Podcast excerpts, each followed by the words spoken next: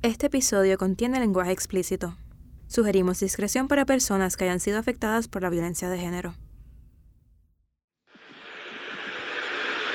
Pues mira, llamé a servicios legales, este, me transfirieron con la licenciada a la que le dieron mi caso, no contesté el teléfono en la oficina, la secretaria, así que le moví para Cagua, porque no puedo seguir perdiendo más días de trabajo. Siento ahora mismo que no tengo control de mi vida porque no importa lo que yo haga, todo depende de, él.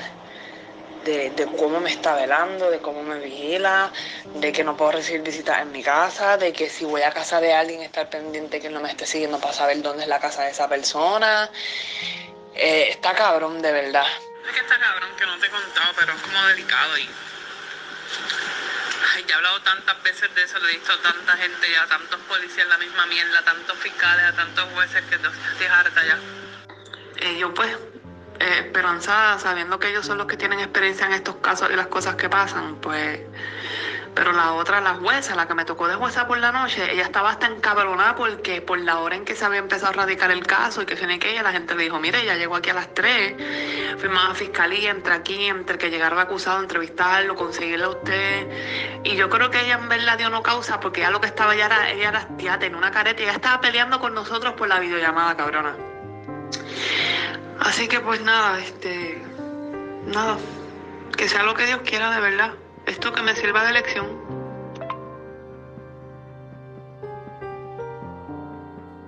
Todo Puerto Rico ha escuchado esa voz.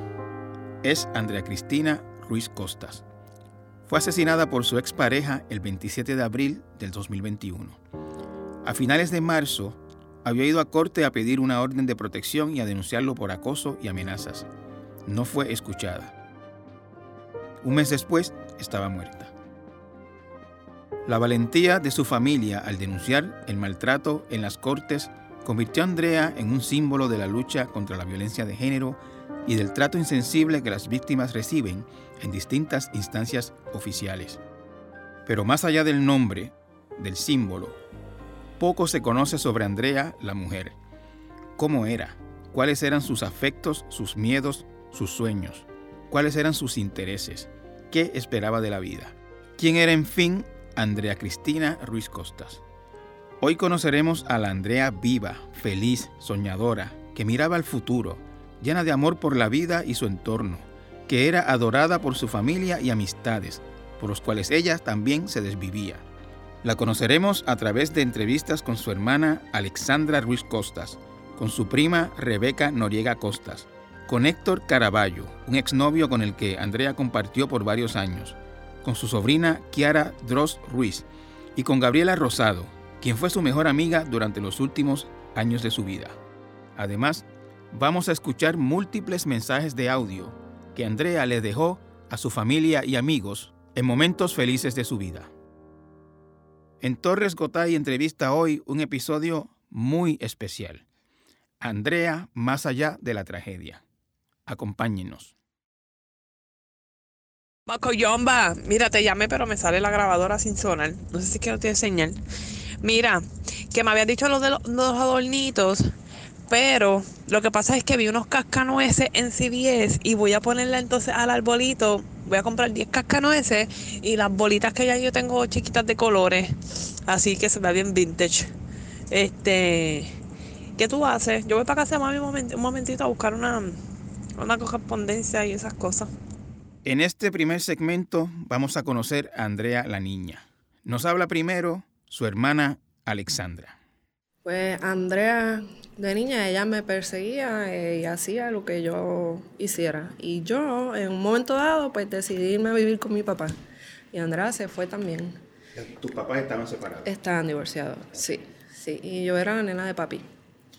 Y pues Andrea también, digo, Andrea era bien chiquita cuando ellos se divorciaron, porque yo tenía como seis años, así que Andrea era bebé. Este, así que nos fuimos con mi papá y... mismo en Ponce? Sí, pero después estuvimos viviendo entre Ponce y Caguas, porque él tuvo un matrimonio también allá. Pero eventualmente él se divorció y vinimos a Ponce otra vez y vivimos solas con él. Y mis dos hermanos mayores, yo tengo una hermana y un hermano mayor también, quisieron irse a vivir también con mi papá y en ese momento, que es como que el momento que más me gusta era cuando era papi, mis hermanos y yo, y nos rotábamos todas las noches a ver quién dormía en la cama con papi y quién dormía en los matres en el piso. Que todos queríamos dormir con papi. Ahí sí nos convertimos como que ya éramos como que lo tradicional de una familia, así, papá, mamá, aunque mi mamá estaba aparte también. Y pues era como, una, como cualquier otra familia. Nos llevaban a la escuela, nos buscaban, había que limpiar, había que ayudar en la casa, eso sí, había que ayudar, si uno no ayudaba no salía. El, el problema que yo tenía con Andrea, y no es un problema grande, era como que, ay Dios mío, es que pues como yo era la hermana mayor, mi papá me veía como que, ah, tú te tienes que encargar de tu hermana. No puedes salir porque tienes que cuidar de tu hermana tu hermana tiene tal proyecto, tu hermana, entonces yo venía, mira que tienes que hacer esto, pues no, yo no lo voy a hacer, a mí tú no me mandas. Esa, es, esa era la única situación, pero volvemos, cuando llegaba la noche, Andrea venía con su madre, ta, ta, ta, ta, y lo metía en mi cuarto porque ella dormía conmigo, ella durmió conmigo casi hasta como que yo cumplí 15 años. Ella tenía su cuarto, pero ella traía un matri y dormía conmigo.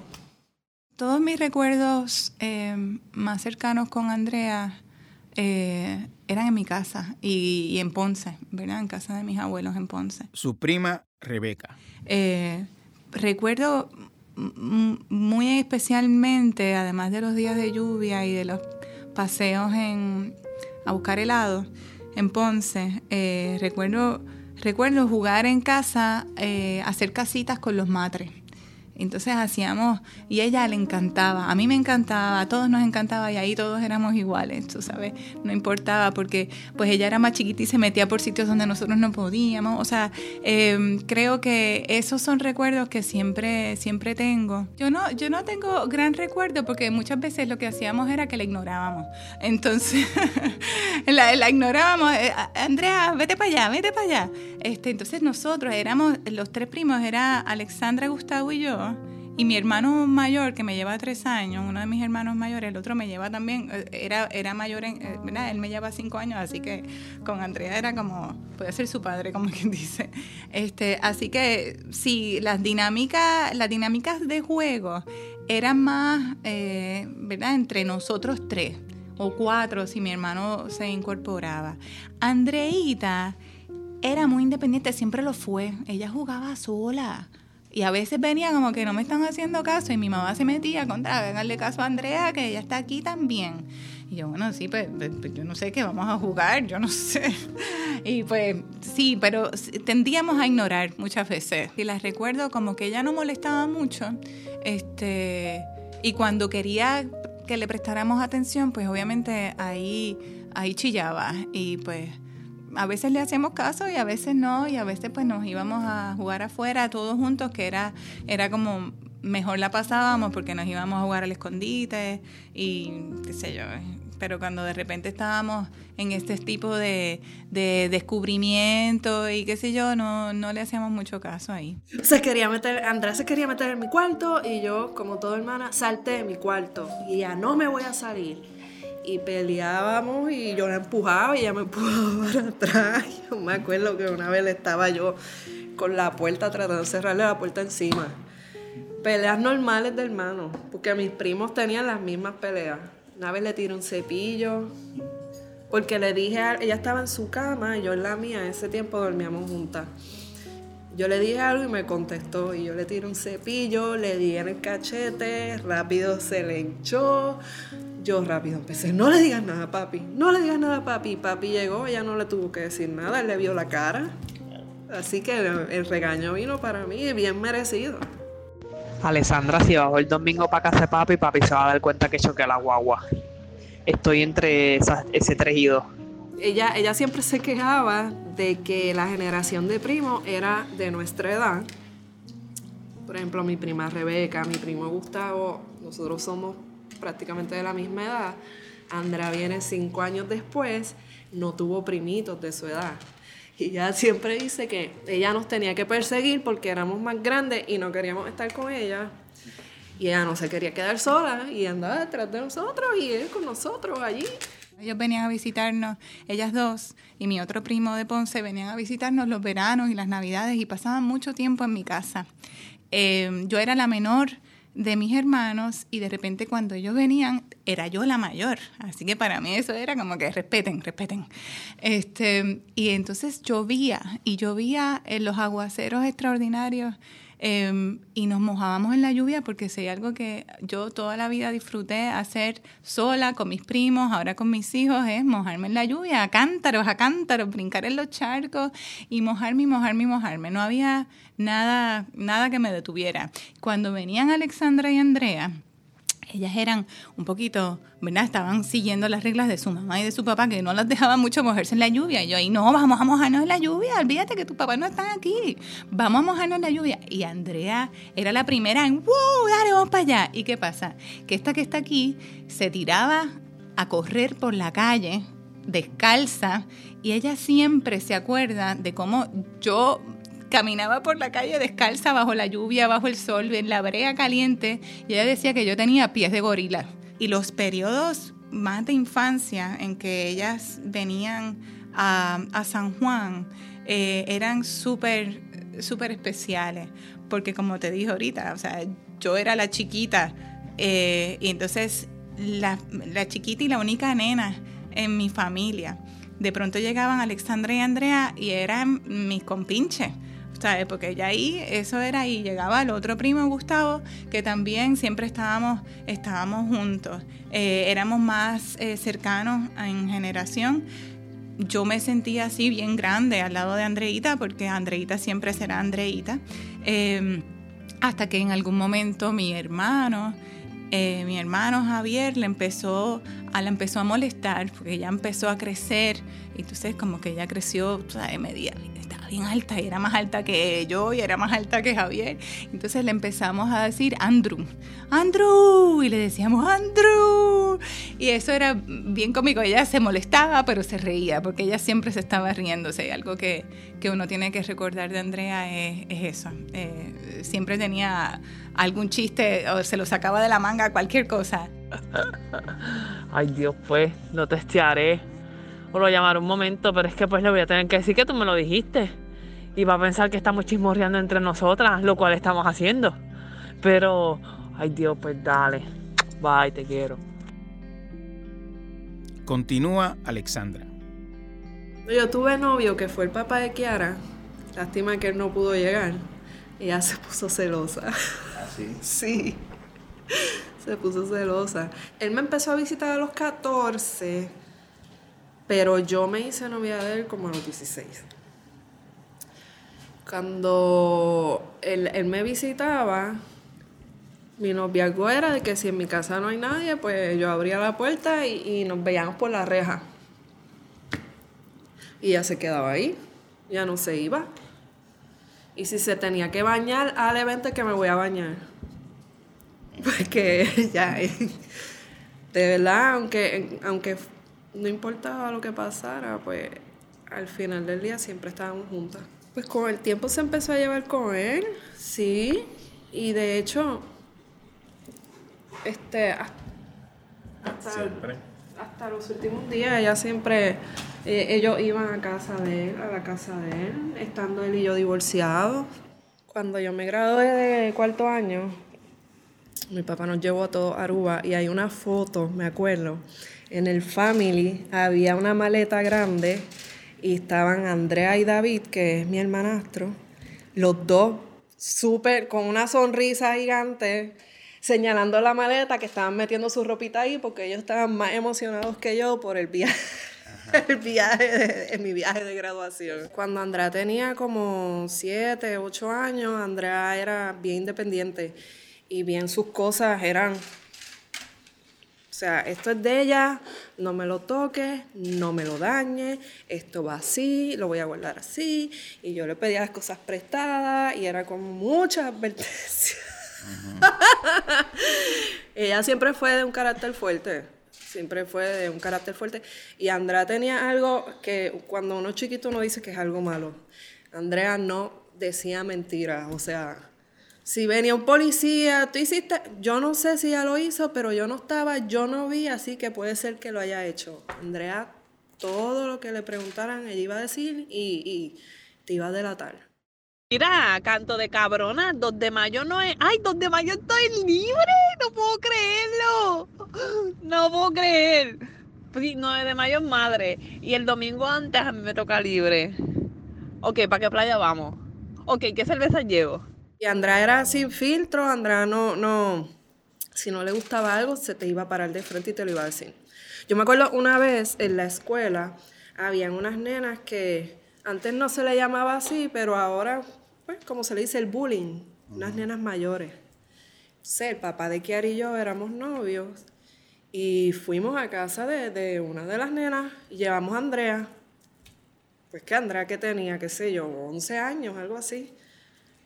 Este, vamos allá y yo como hermana mayor voy a defender a Andrea y Andrea me dijo, Ale, espérate, déjame hablar. Y Andrea fue la que se le paró frente a las a la y a las que estaban allí y les dijo dos o tres. Andrea tenía como 11 años cuando fue. Yo, yo fui como que para enfrentarme a, las que la estaban molestando en la escuela y, y, me mandó a callar. Lo iba a hacer ella. Andrea era buena estudiante, era responsable con sus cosas, no...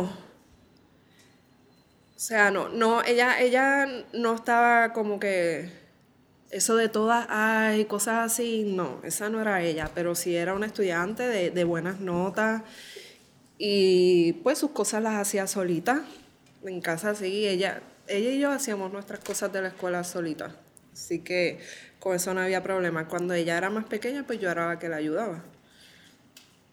Pero no tenía que ayudarla mucho, era de vez en cuando si algo no lo entendía, pues yo entraba y, y la ayudaba. Nosotros nos graduamos del Colegio Episcopal Santísima Trinidad aquí en Ponce. Entonces, mi hermanastro brincó un grado para graduarse con ella. Por eso digo que era, éramos todos como que bien y entonces ellos se fueron de viaje de graduación a República Dominicana y mis papás no fueron, los dejaron a ellos allá. Y entonces Andrea me cuenta que empezaron, le hicieron una broma a uno de los maestros, se le metieron el cuarto de hotel por una ventana y le desordenaron todo el cuarto.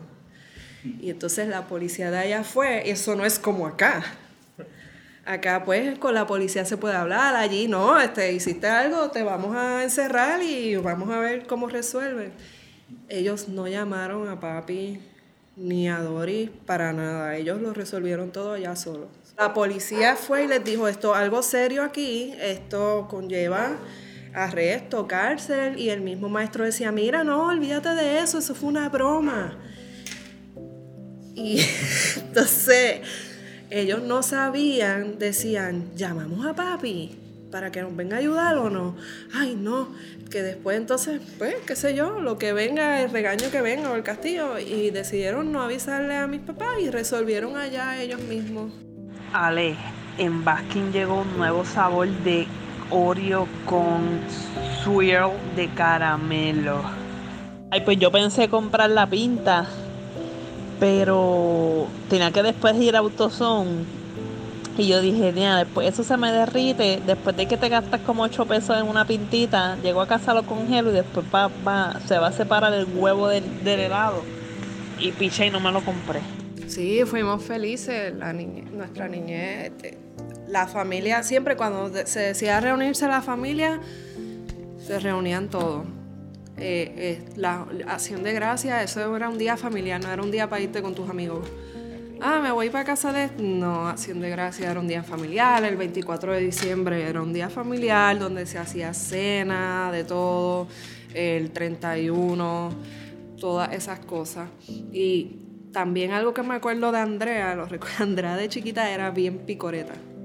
Bien, y así eran que la describían, bien picoreta yo era bien callada, ella era la que llegaba, y, hasta en la escuela a veces, pues, si nos teníamos que quedar por algo, como por ejemplo una vez yo estaba tomando unas clases de caligrafía en quinto grado, por ahí. Pues entonces me dijeron, quédate con ella, porque nos vamos a ir a buscar a una y después a la otra. Y en ese tiempo era mi mamá, vivíamos con mi mamá.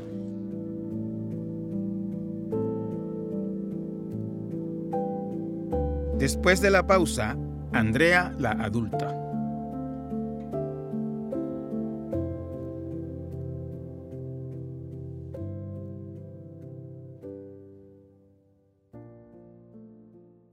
Infórmate con hechos y análisis todo el año. Únete a la comunidad de El Nuevo Día. Visita suscripciones.elnuevodía.com. Yo, en verdad estoy loca por otro perro porque yo siento que Bunny se aburre. Y cuando yo me voy a trabajar, que estoy a veces hasta 10 horas fuera y él solito aquí me da una tristeza, en verdad. Y él, como él es tan juguetón y siento que como que se deprime todo el día solito, que si a lo mejor tuviese otro perro, que a lo mejor pues se, se entretiene. Pero como ahora mismo no tengo patio, pero en verdad lo tendría. En este segmento hablamos, además de con Alexandra, con Héctor Caraballo, quien fue compañero sentimental de Andrea por varios años y mantiene una estrecha relación con su familia. También hablamos con Kiara Dross, la sobrina de 19 años de Andrea. Yo sabía quién era ella por la universidad. Para el 2004 más o menos, ella se graduó y yo estaba entrando a la universidad. Hoy está todavía en la universidad, ya se movió de la UPR Ponce a la Católica y yo la había conocido, pero pasajero. Eh, luego de eso yo comencé a trabajar en Plaza del Caribe y ella también trabajaba en Plaza del Caribe y tenía un compañero de trabajo que la conocía y la volví a ver un día que salimos a comer y el compañero fue a llevarle, ella trabajaba en la gran discoteca de la Casa de State. La gran discoteca. La gran discoteca. Sí. Le fue a llevar, iba a comprar unos CD y yo la acompañé y la volví a ver. Y luego de eso pasó el tiempo, estoy hablando para el 2010, para el 2016 más o menos, este, coincidimos en el mismo trabajo y empezamos a salir. Bueno, físicamente Andrea era una persona hermosa. Este, lo más que me gustó de ella fue su sentido del humor. Era amante del humor negro, no ofensivo, humor negro. Y eso tú no lo consigues en todas las personas. Este, aparte de que también pues compartíamos muchos intereses como la música. O sea, tenía un conocimiento de la música bastante amplio, música típica que no escucha todo el mundo y pues a, a mí también me atrae eso. Yo diría que fue súper lindo, fue... Eh, ¿qué vas a hacer ahorita? Nada, ah, me voy a dar dos cervezas, ah, pues vamos. Y empezamos, empezamos a compartir, salíamos, nos gustaban mucho los chinchojos, no buscábamos muchos lugares fancy ni nada que tengo que impresionar. De hecho, ella me criticó una vez porque yo la invité a, con leche a tomar café. Y fue lo peor que hice. Esa mujer me dio, Andrea me dio un speech de cómo yo podía pagar 4 o 5 pesos por un café, teniendo Utopía en el pueblo que vende el café a, a un dólar. Y de las primeras salidas fue Utopía.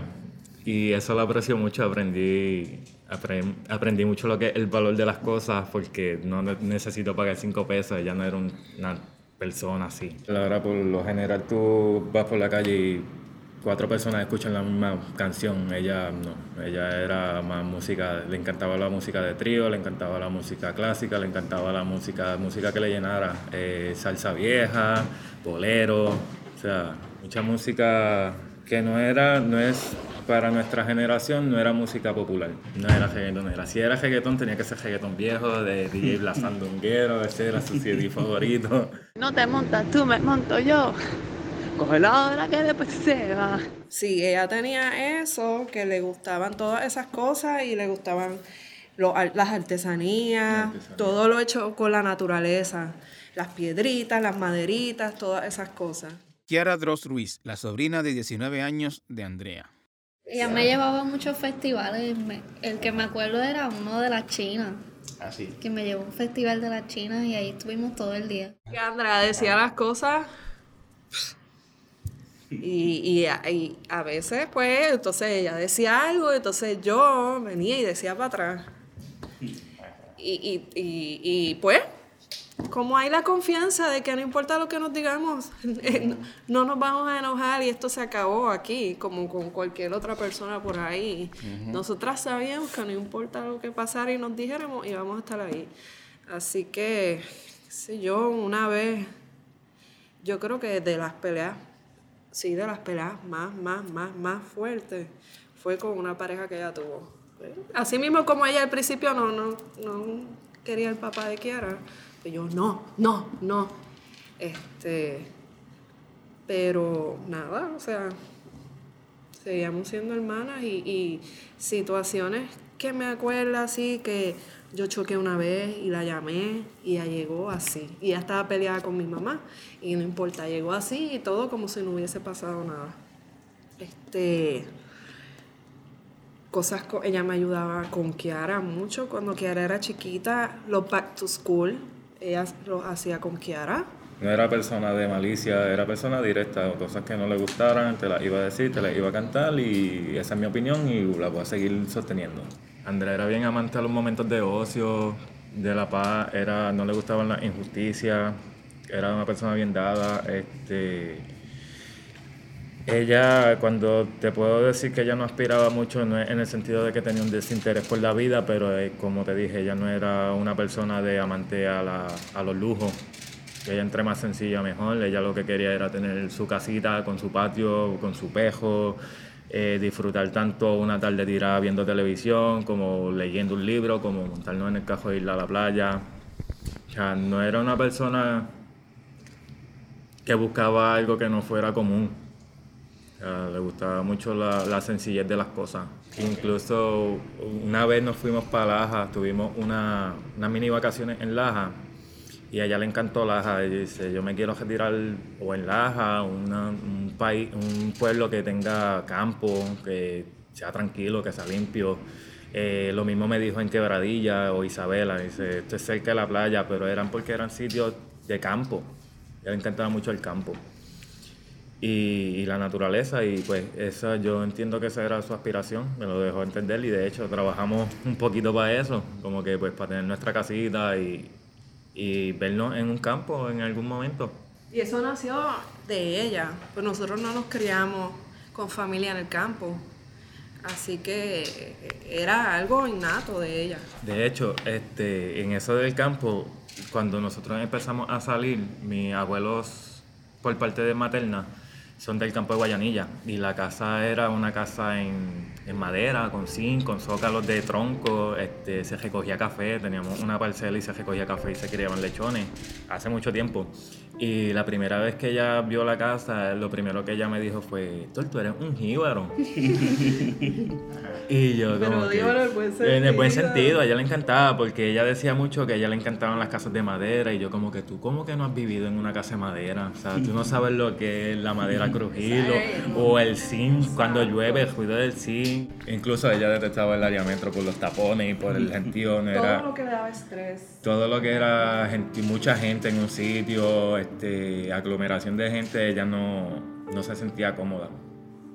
ella era más libre de espacios abiertos, poca gente, selectiva con las personas. Estoy saliendo ahora, Cristo Señor. Yo espero que salga un ovni del cielo, me chupe el carro y lo tire en caimito.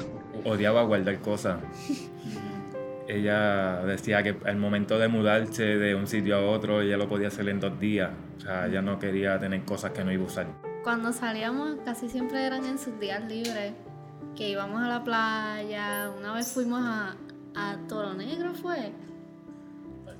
Sí. ¿Dónde? Ah, que cogimos caballo también en la Sí, una vez corrimos ah, caballo. Que, te dijeron que no me dijeran nada. Sí. Pero ya no pudo y con el tiempo me lo dijo. Fue la primera vez, primera y última vez que voy a correr caballo porque fue horrible. ¿No te gustó? No, porque el caballo mío primero se paró a, no se quería mover y terminó que, que, lo que estaba era orinando y orinando y orinando y, orinando. No se movía y ya era parar encima el caballo. y después el de Héctor empezó a hacerle competencia al de Titi, empezó a correr más rápido. Eso fue, fue un susto. Y Y después el tuyo se fue rápido, ¿eh? sí, yo era bien chiquita y siempre eran cosas así que ella me llevaba que, que yo no hacía todos los días porque a mí siempre me ha gustado estar en casa encerrada. Y ella me obligaba a salir y cuando yo estaba triste pues ella siempre me escribía y me preguntaba, de hecho él y yo nos dejamos una vez y Titi siempre me estuvo preguntando que cómo yo estaba, que cómo estábamos nosotros dos ahora que volvimos y cosas así. Si una persona no le inspiraba o le inspiraba desconfianza, te sacó de mi vida. Eh, sí. Ella era bien selectiva. Era una persona bien sociable, pero tenía esta única habilidad de decir, esta persona no es buena, esta, este no es un amigo. Un día me dijo esto, pero mañana me dijo esto otro, esas dos cosas no cuadran. No, no, no, no, no. In- in- Picota. incluso un- una anécdota, un compañero, ex compañero mío de trabajo, yo me lo encontré con ella en, en una tienda y ella misma me dice, esto, ese muchacho no te no, no inspira confianza, ese muchacho te, como que te envidia, como que de la manera en que él te habla o te mira y sie- siempre las pegaba, siempre tenía ese, ese don de que no es amigo tuyo, cuidado, no es amigo mío, ella sabía sabía distinguir entre las buenas personas. Tenía buenos amigos y era por eso. Seguíamos hablando, ella le yo le consultaba cualquier cosa que tuviera un cambio en mi vida, ella me consultaba a mí también, eh, hablábamos de nuestra familia, o le preguntaba por Kiara, por Ale, ella me preguntaba por mi sobrino, que ella lo, prácticamente lo vio nacer de chiquito, por mi mamá, tenía buena relación con mi mamá, con mi hermano. Era, era una relación de amistad bastante buena. O sea, nos preocupábamos, no, no hablábamos tan a diario, no era cotidiano, pero sí cuando hablábamos teníamos ese, ese feedback de cada uno. Mira, ¿estás bien?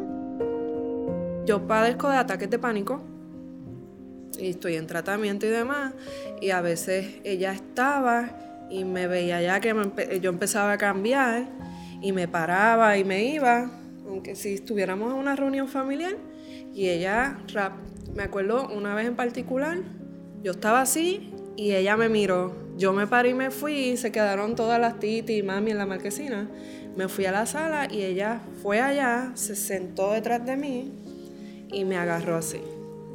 De esta manera, que es como pues tú te sientes más segura y de ahí no se movió hasta que yo le dije que ya me podía soltar.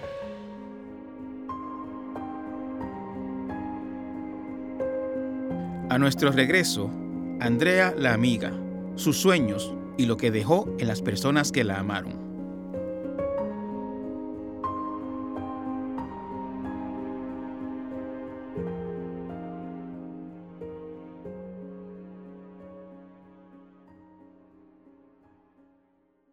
Infórmate con hechos y análisis todo el año. Únete a la comunidad de El Nuevo Día. Visita suscripciones.elnuevodía.com.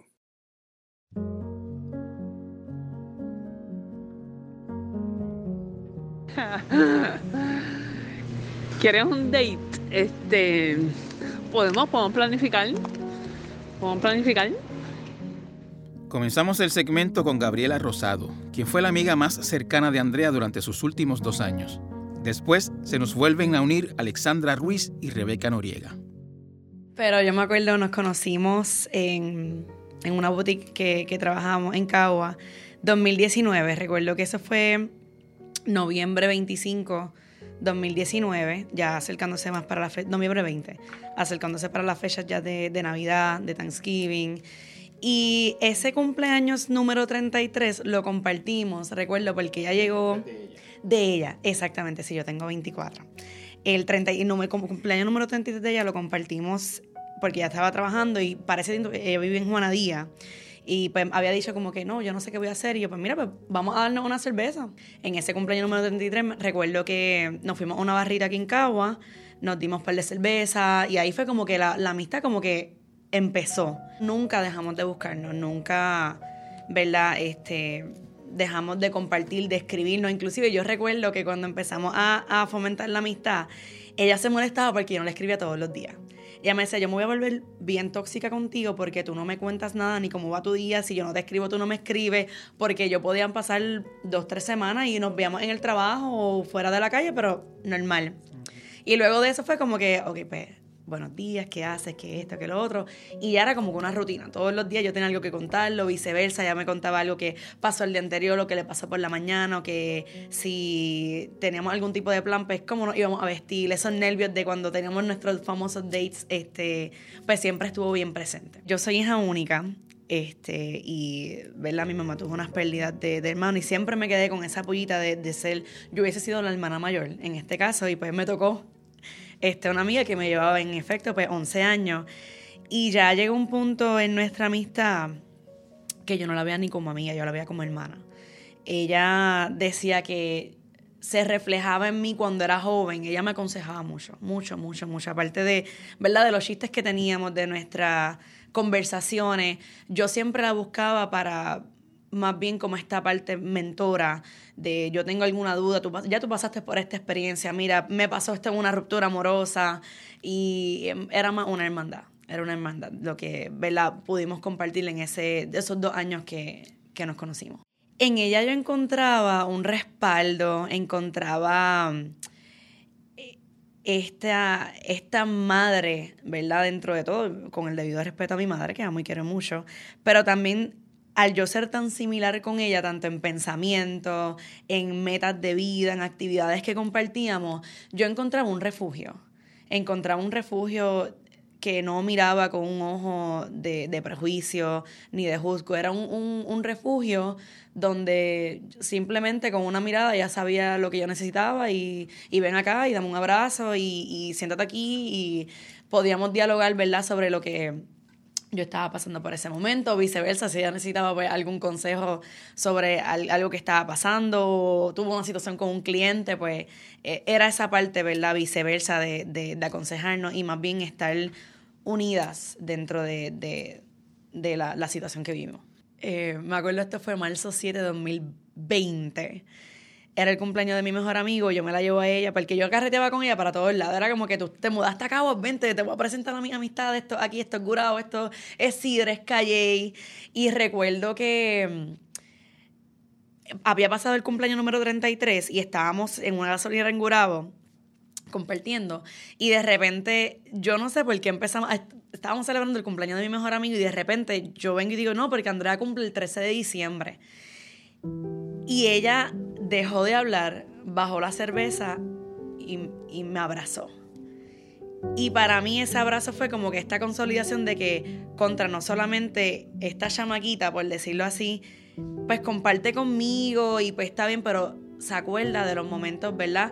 Importantes para ella, porque a ella le encantaba celebrar su cumpleaños, no tanto porque, pues, no tanto por mencionar la edad, pero era un momento para ella como que, pues, recordar este todo lo que había transcurrido, todas las metas que ella, ¿verdad? Tenía este, próxima a cumplir.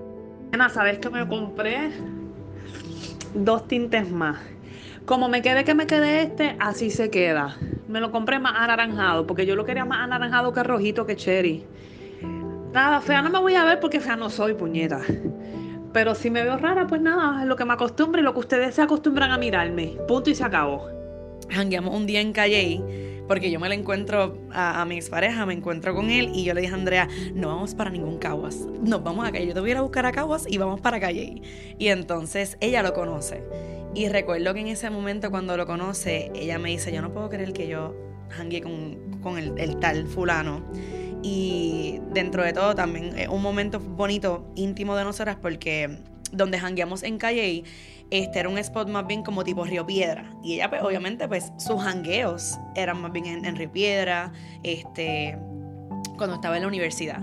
Y recuerdo que de esa noche ella me decía como que gracias por, por traerme aquí porque me, me, hiciste recordar mis tiempos que tú estás viviendo ahora mismo, mis tiempos de universidad. Y fue, feliz, fue feliz, me lo, me lo confesó, se le veía en la cara, eh, nos amanecimos para el otro día pues, ir a trabajar. Y recuerdo que ella me dijo, ya yo no puedo hacer estas cosas, ya yo estoy, estoy llegando a esta edad de que estoy vieja. Pero sí, esos consejos eran más bien en cuestión de, de empoderarme. Ella decía que yo era bien diferente por mi manera de vestir, por mi manera de actuar, pero que este, un día yo llegué al trabajo como que de mal humor y ella hizo un comentario y yo le contesté. Y ella pensó que yo no le iba a contestar de cierta manera y ella dijo, no, ella es under como yo, este, ella se vive la vida y pues esa faceta que ella tenía, ¿verdad? Anterior a mí, pues se derrumbó. Rebeca.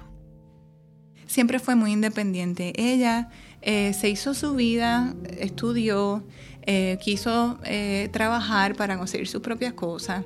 Este, trabajó sin importar nada, era muy buena con la gente, por lo tanto se dedicó al servicio al cliente en todo momento, a trabajar con público, porque es que ella estaba dada para eso, realmente estaba dada para eso. Su personalidad así lo era, era como muy vivaracha, alegre y y a mí, ¿verdad? Sentía que había, había mucho rapport entre nosotras. Ella quería ser feliz. Eh, no, no te puedo decir como que una meta en específico con ella misma, pero ella siempre fue esta alumna de la vida, ya tenía sus metas de, de, viajar, de adentrarse y viajar a, por ejemplo, lo que me llega a la mente Nueva York, ella quería ir a Nueva York este, y sola, y ¿verdad? tirarse esa aventura como que, pues, ah, déjame yo ir un día pues, a Estados Unidos, irme sola, mi inglés no es muy bueno, pero yo lo, lo trabajo. Ella tenía como meta pues, comprar su casa, ya establecerse, porque pues ella fue bastante nómada en cuestión a, a su últimos 10 años de vida, fue bastante nómada en cuestión a los trabajos, moverse y mudarse, y ella estaba cansada. En ese punto, ¿verdad? Ella quería establecerse con su trabajo, tener su casa y pues como que quedarse en, en ese lugar, pero ella siempre fue de la vida fue un alma libre, fue un ente eh, vivo en cuestión de, siempre querer aventurar y, aprender de, todo lo que se le aproximara en, su camino. Ella mm, pues se estaba acercando ya casi a los 40 y ella no se sentía realizada. En cuestión, a, pues no tenía su casa, estaba viviendo esta vida pues nomádica por el momento, no sabía si se quería quedar pues, en ese trabajo que tenía. Tenía, ¿verdad? Como que muchas preguntas a la vez en cuestión como este mini midlife crisis que le estaba sucediendo. Y pues en parte pues no quería tampoco decir su edad porque ahí ella se, yo, yo digo que ella era una, una adolescente, una niña de vez en cuando en un cuerpo de adulta. Ella tenía sus momentos, claro, como eh, típica adulta responsable. Quizás cuando se juntaba conmigo, pues los papeles cambiaban un poco. A veces tomaba un rol más maternal, más, más de, de hermana mayor. Pero cuando usualmente nos juntábamos, era como que llegaba nuevamente a mi edad y ella siempre me lo decía como que yo, yo te veo y yo me transformo a cuando yo tenía tu edad. Ella estaba muy clara con lo que ella quería hacer, a pesar de, de ¿verdad? A todos nos pasa, o sea, estamos en un lugar y quizás queremos estar en otro, pero si hay algo que ella tenía claro, por ejemplo, es que ella no tenía un deseo imperioso de ser madre, este, no, no es algo que ella, ella dice, pues los cánones sociales me dicen que yo tengo que casarme, que tengo que tener hijos, eso no era ella, este, eso no era ella para nada. Eh, y lo vivió fiel a ella. Ella vivió un día a la vez un día a la vez. Yo creo que yo nunca en los dos años, claro, como todo ser humano emocional, se, se enfada, se molesta, pero yo creo que en los dos años yo nunca me levanté con un mensaje de Andrea molesta, ni, ni, ni en contra, en guerra con el mundo. En, en, cambio, esa era yo. A veces yo me levantaba con esta guerra y ella como que, mira, pero bájale cinco, como que cógelo con calma. Pero ella iba como que viviendo un día a la vez y aunque pudiese estar muerta de cansada, no durmió el día antes, se amanecía pero siempre tuvo, ¿verdad? Aparte de, de esa livianez por la vida, esa parte de, responsabilidad con su trabajo. Ella podía estar trasnochada y siempre llegaba. Kiara, la sobrina. Abuelita, mami, ella y yo siempre somos casi iguales y siempre peleamos por todo. Pero yo, yo era más, yo soy más parecida a Titi en eso con, con abuelita, que es la mamá de ellas dos, y peleábamos un montón y Titi siempre estaba ahí y ella siempre me defendía. Que, que no, que no me hablaran así, que, que yo tenía la razón. Abuelita peleaba conmigo porque a ella no le gustaba que yo tuviese el pelo largo y Titi le decía, no, porque ella se le ve bien lindo, bien cortito. Si ella se lo quiere picar, que se lo pique. Y eran siempre, ella siempre estuvo ahí para mí. la última vez que celebramos un, una acción de gracias eh, junta fue cuando yo cumplí 40 años, yo cumplo muy cerquita, este, y cumplí 40 años y estaban todas las bombas y estaba todo. Y esas son las últimas fotos de grande que yo tengo con ella hace, pues hace tres años. De las últimas veces que la vi también fue en un concierto, eh, en un concierto en el Teatro Tapia, que yo nunca me imaginé que me iba a encontrar. Es un cantautor eh, bien alternativo, este, y ella estaba allí. Y yo, ¿qué tú haces aquí? Ella llegó de un viaje, allí se encontró y nos encontramos y yo, fue bien bonito. Mi papá murió hace ocho años y yo encontré, encontré un mensaje muy bonito que ella me escribió este, sobre la muerte y sobre, sobre sanar.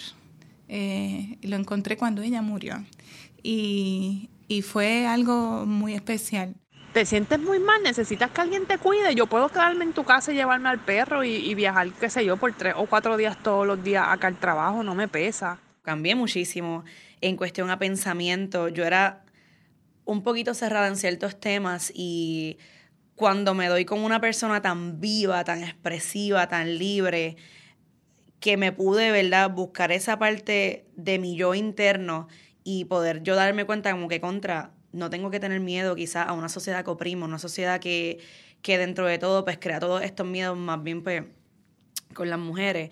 Y en parte creo que fue hasta una misma imitación como que este, la, amistad que, que, cumplí con ella, pero sí, dentro de todo, en mindset, en determinación, en, en este, ¿verdad? este sembradío de amor propio hacia mi persona, fue también a causa de, ¿verdad? de la relación que tuve con ella y más también en el ámbito laboral ámbito laboral creo que tuvo mucho, ¿verdad? Ella fue mi jefa, este, tuvo mucho que ver en cuestión a, a, las actitudes que yo tomaba con los clientes, de ese, esa parte de servicio al cliente que pude, ¿verdad?, desarrollar a causa también de ella.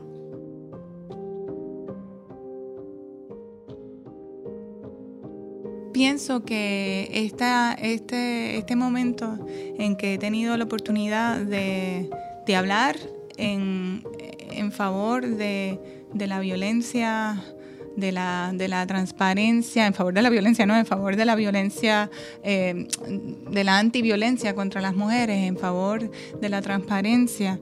Pienso que ha sido, ella me está dictando. Este, cuando mi hermano Javier habló frente al Tribunal Supremo, él llegó él llegó súper preparado con, con, un, discurso escrito. Este, y él me dijo a mí, sentí que Andrea me estaba dictando todo lo que, lo que escribí.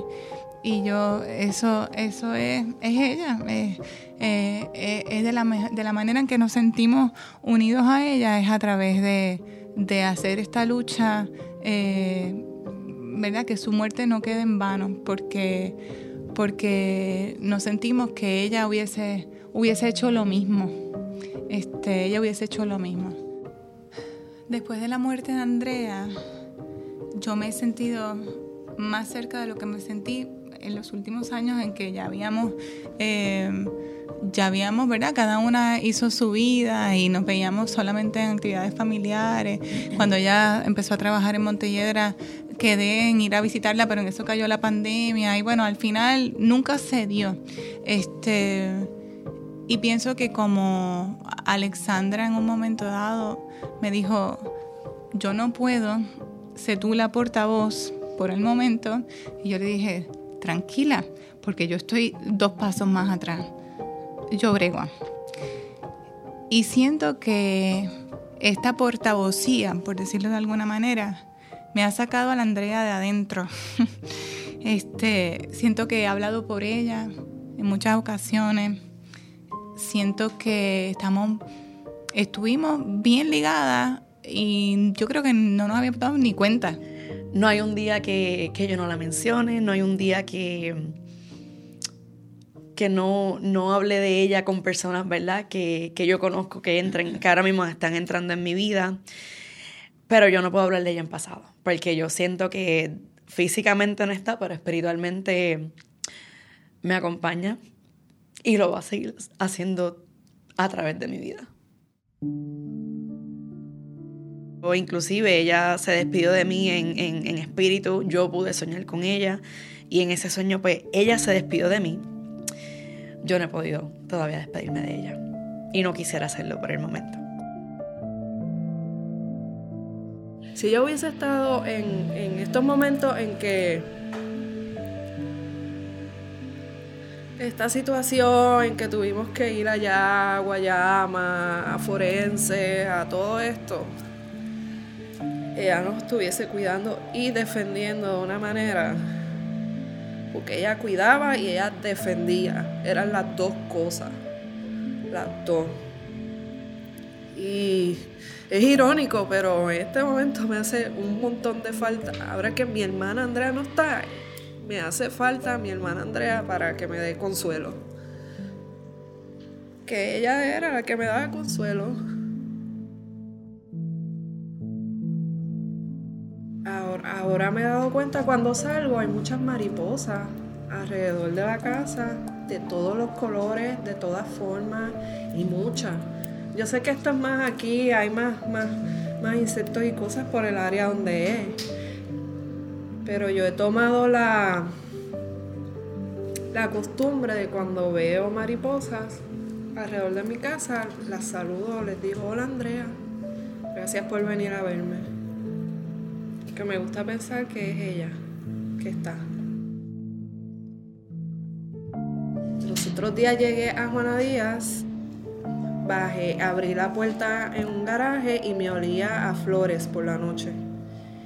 Y la persona que estaba conmigo, mi, compañero, se bajó, echó gasolina, se montó. Después lo llevé a su casa. En Juana Díaz también abrió la puerta y me seguía oliendo a flores. Y a, las flores como olores de los perfumes de ella.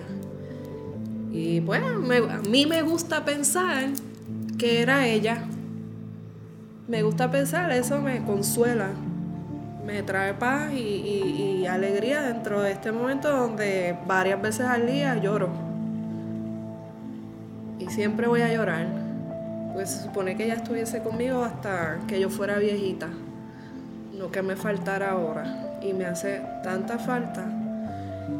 Y sobre todo en esta época que viene, Así que me gusta ver, me gusta decidir que la, naturaleza, las plantas, las mariposas, los pajaritos que vienen, todos son ellas que se están manifestando.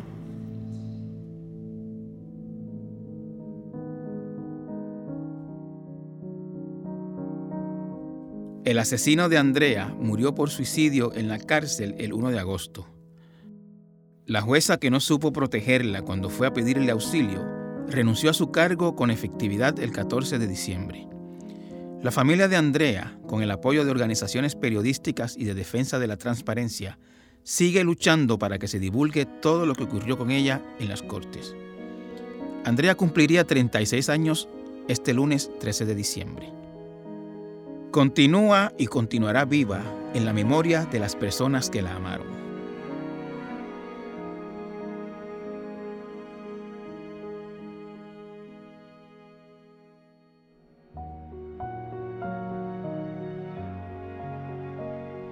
Torres Gotay Entrevista es una producción de Jeffar Media. Puedes conseguirlo en elnuevodía.com o en su plataforma favorita de podcast. Si nos deja un review en Apple Podcast, más gente puede conseguirnos. El diseño de sonido estuvo a cargo de Víctor Emanuel Ramos. Pre y postproducción por María Soledad Dávila. Producción Denis Rivera Pichardo. Producción ejecutiva Celimar Colón. Los esperamos de nuevo la próxima semana. Thank you.